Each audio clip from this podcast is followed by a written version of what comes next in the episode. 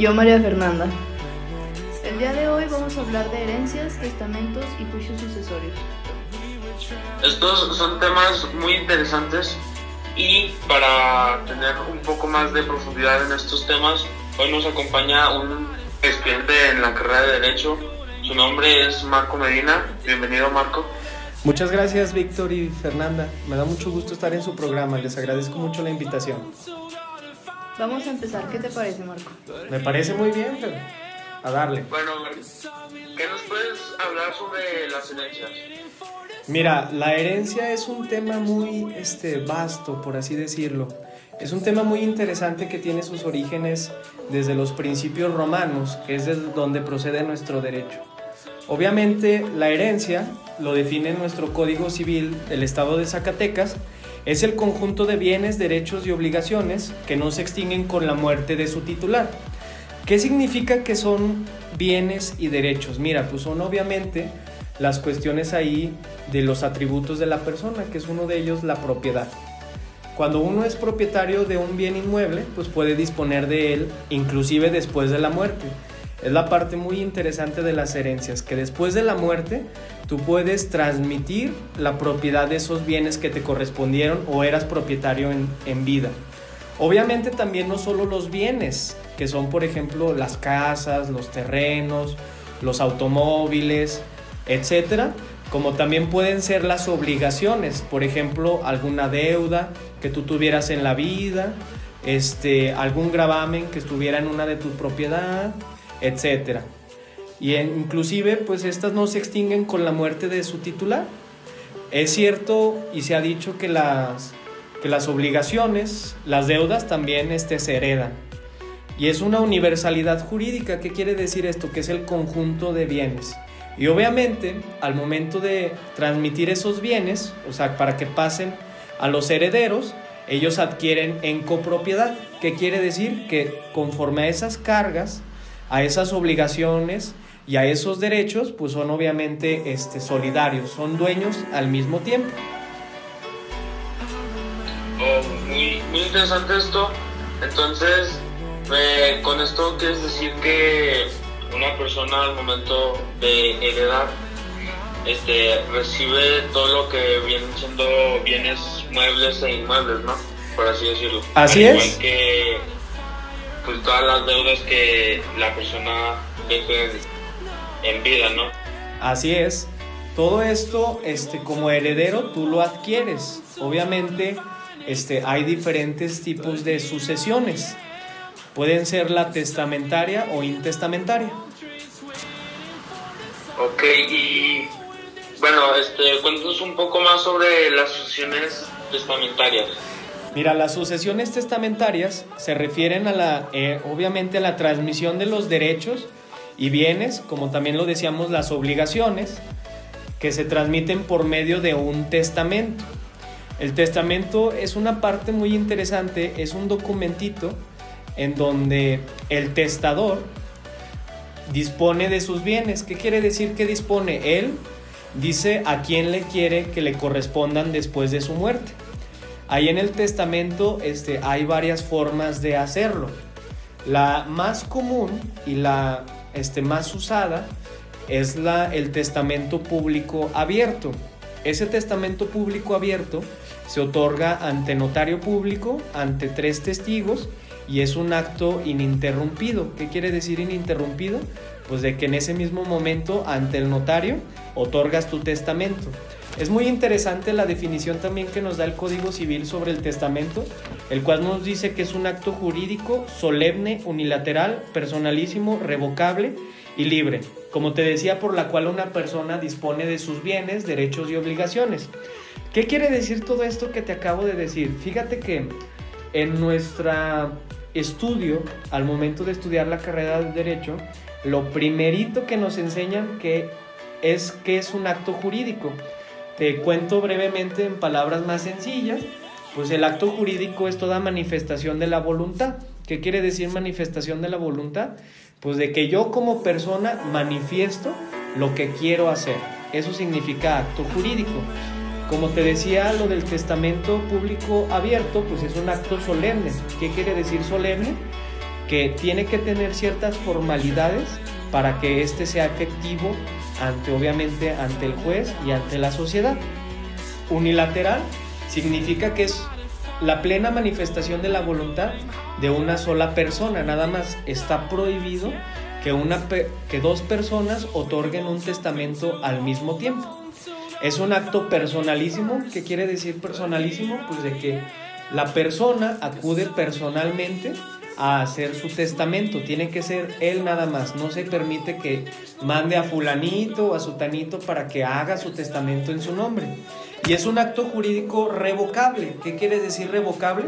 Que a pesar de que tú hayas hecho un testamento, lo puedes revocar, puedes dejarlo sin efecto.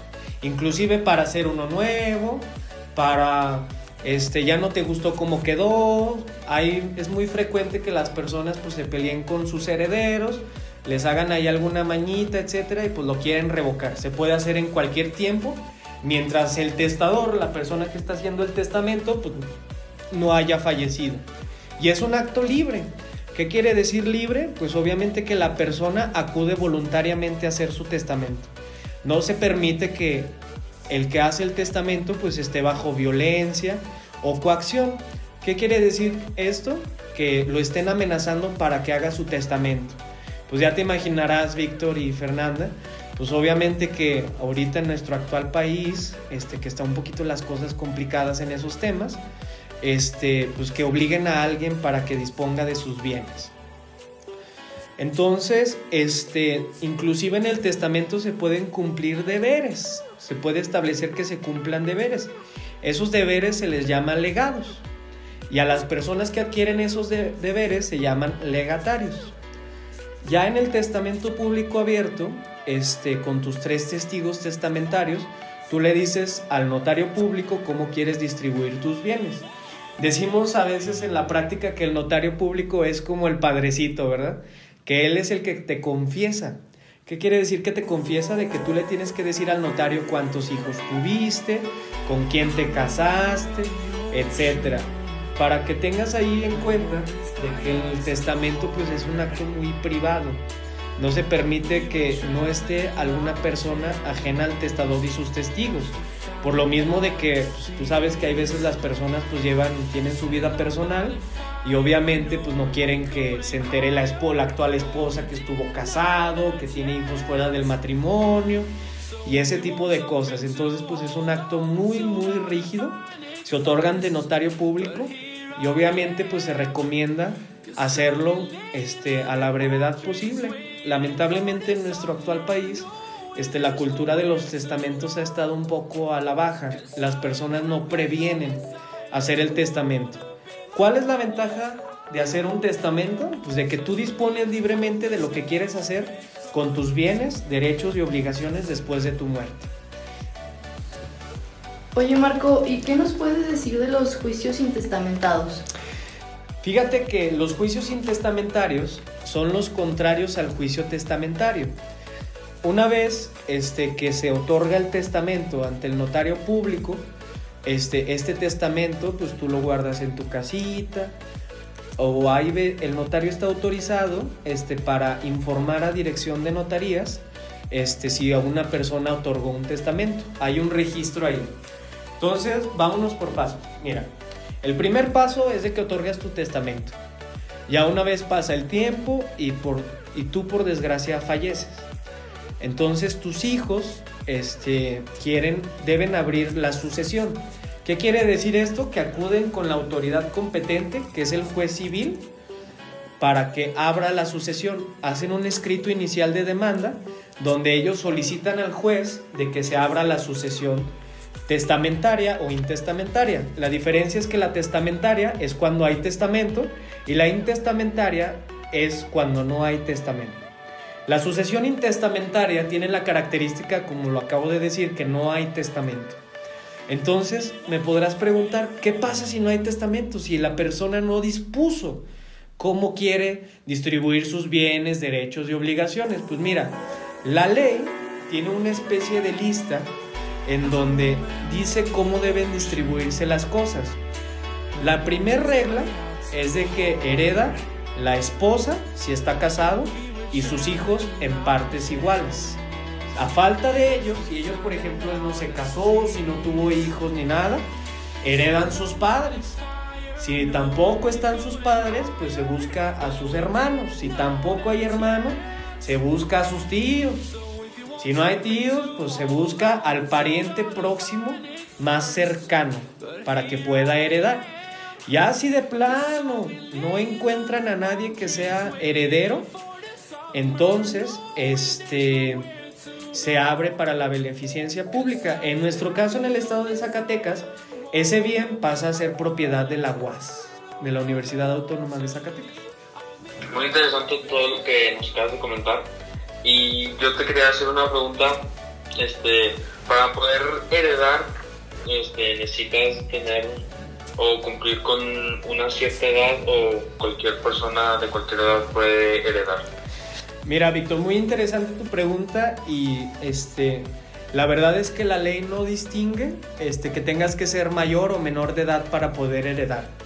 Tú puedes heredar siendo menor de edad. Obviamente, cuando tú eres menor de edad, no tienes la capacidad de ejercicio de ese derecho. Entonces, alguien te representa en la sucesión, o sea, en el juicio, y vela por tus intereses. Tienes un tutor que te representa y hasta que tú adquieras la mayoría de edad, ya puedes este, libremente administrar tu bien. Sin embargo, ya eres propietario, entonces no hay edad límite ni mínima para heredar. Inclusive, fíjate, hay algo muy interesante, inclusive pueden heredar los bebés. Fíjate, inclusive hasta el feto puede heredar. Entonces es una cuestión muy muy interesante de que no hay límite ni, ni límite superior ni límite inferior para poder heredar. Es muy interesante lo que nos acabas de comentar. Y bueno, continuando con esto de quién puede heredar y quién no, eh, hay un como, no decirlo así, tabú de que muchas películas pues heredan a las mascotas, ¿no? Esto pues es posible. No es posible, este, porque las mascotas, fíjate que ahorita en nuestro código civil, las mascotas no están consideradas como una persona que sea susceptible de derechos y obligaciones. Entonces, en nuestra legislación, ¿qué quiere decir legislación? En nuestras leyes de México, las mascotas no pueden heredar porque son consideradas cosas. ¿Qué quiere decir que son cosas? Pues que son inclusive las mascotas bienes, son cosas.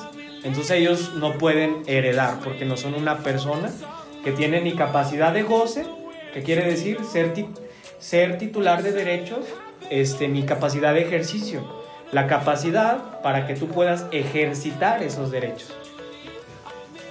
Oye Marco, y por ejemplo, cuando una persona fallece y no deja testamento, como nos acabas de explicar, la esposa y los hijos reciben todo en partes iguales. Pero por ejemplo, si alguno de los hijos no llega a estar de acuerdo en eso, ¿qué pasa? Mira, fíjate que ahí este, la cuestión es un poco complicada. De hecho, hay el tabú de que los juicios sucesorios son muy tardados. Ahí la característica de los juicios sucesorios es de que se rigen por la ley civil, el código civil. Entonces, la ley de la materia dice que siempre se tiene que estar promoviendo, actuando en el expediente, arrogación de parte. ¿Qué quiere decir arrogación de parte? De que la parte le dice al juez qué es lo que quiere hacer. El juez no lo hace solo, él no puede ver el expediente solo y decir, ah, ahora voy a abrir este, la sección primera, segunda o tercera. No, siempre es, tiene uno que pedírselo al juez. Entonces, este, una vez que se le pide al juez, pues obviamente él actúa. Entonces, cuando no están de acuerdo, pues ahí son los pleitos y las cosas largas, ¿verdad? De que no están de acuerdo, de que algún hermano quiere vender, otro no quiere vender, otro quiere quedarse con la propiedad, otro le vale gorro, etc.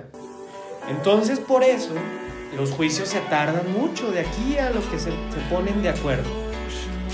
Por lo cual, es muy importante y se le recomienda a todas las personas que hagan su testamento para que eviten problemas. Inclusive, en la práctica, hay expedientes, te lo juro, o sea, que llegan del piso casi a mitad del cuarto. Por lo mismo de que los parientes, los primeros herederos, que fueron tres hijos, por ejemplo, esos tres hijos pelean toda su vida la herencia de su papá fallecen y están los hijos de ellos peleando todavía la herencia. Ha pasado de que todavía esos hijos, los nietos siguen peleando y peleando. Es por eso que es muy importante hacer el testamento para evitar precisamente problemas posteriores.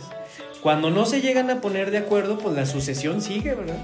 Sigue en trámite, etcétera, pero no se puede concluir porque no están de acuerdo. Inclusive dentro del juicio se pueden hacer lo que se llama sesiones de derechos. Cuando tú eres declarado heredero, ya, tienes, ya eres titular de un derecho. Sin embargo, pues por algún otro motivo, de que tú ya necesitas algún dinero, de que tú ya no, no tienes interés en formar parte de la herencia, pues tú puedes cederle, ya sea gratuitamente, o sea, regalarle a la otra persona tu derecho o venderle ese derecho a otra persona. Ahí es una manera de terminar el problema. Muy bien. Marco, ¿y qué nos puedes decir de cuando un padre fallece y solo tiene una propiedad y tiene tres hijos? ¿Cómo se divide, se divide la propiedad o todos heredan la misma o qué pasa ahí? Fíjate que ahí también es muy interesante porque inclusive los bienes, o sea, las propiedades, en específicamente los bienes inmuebles, digamos que es un terreno. Ese terreno, pues es un terreno baldío, no tiene todavía construcciones, etc. Entonces, ese bien acepta la cómoda división. ¿Qué quiere decir que acepta la cómoda división? Que se puede dividir en tres partes, sin afectar sin ningún problema.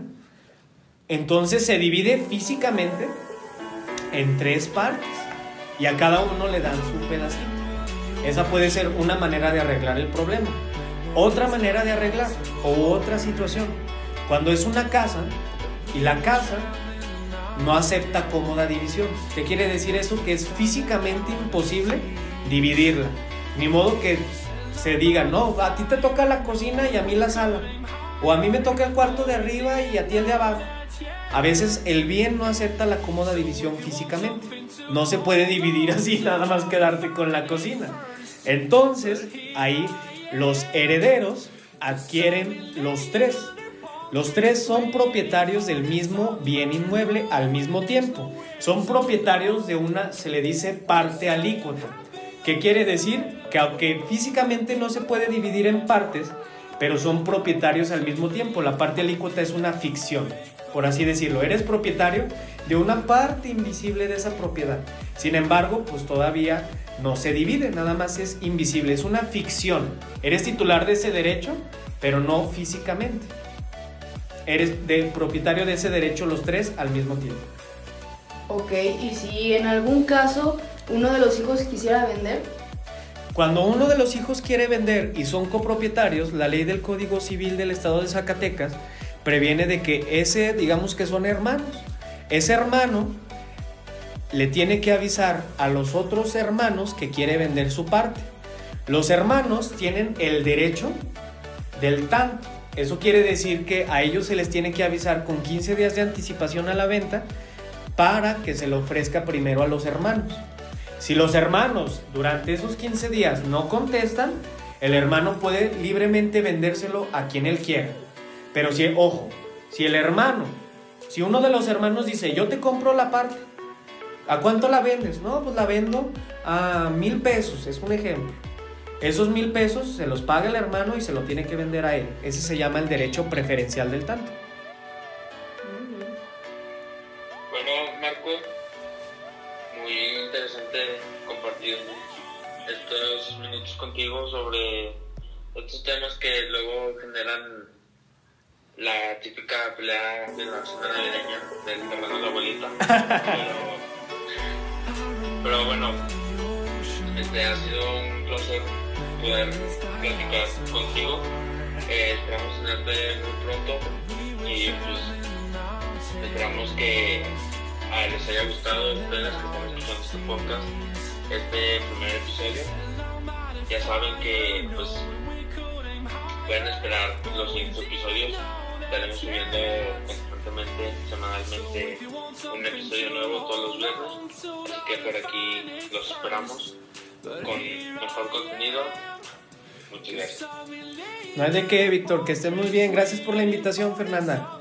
Víctor, gracias. Nos vemos, gracias.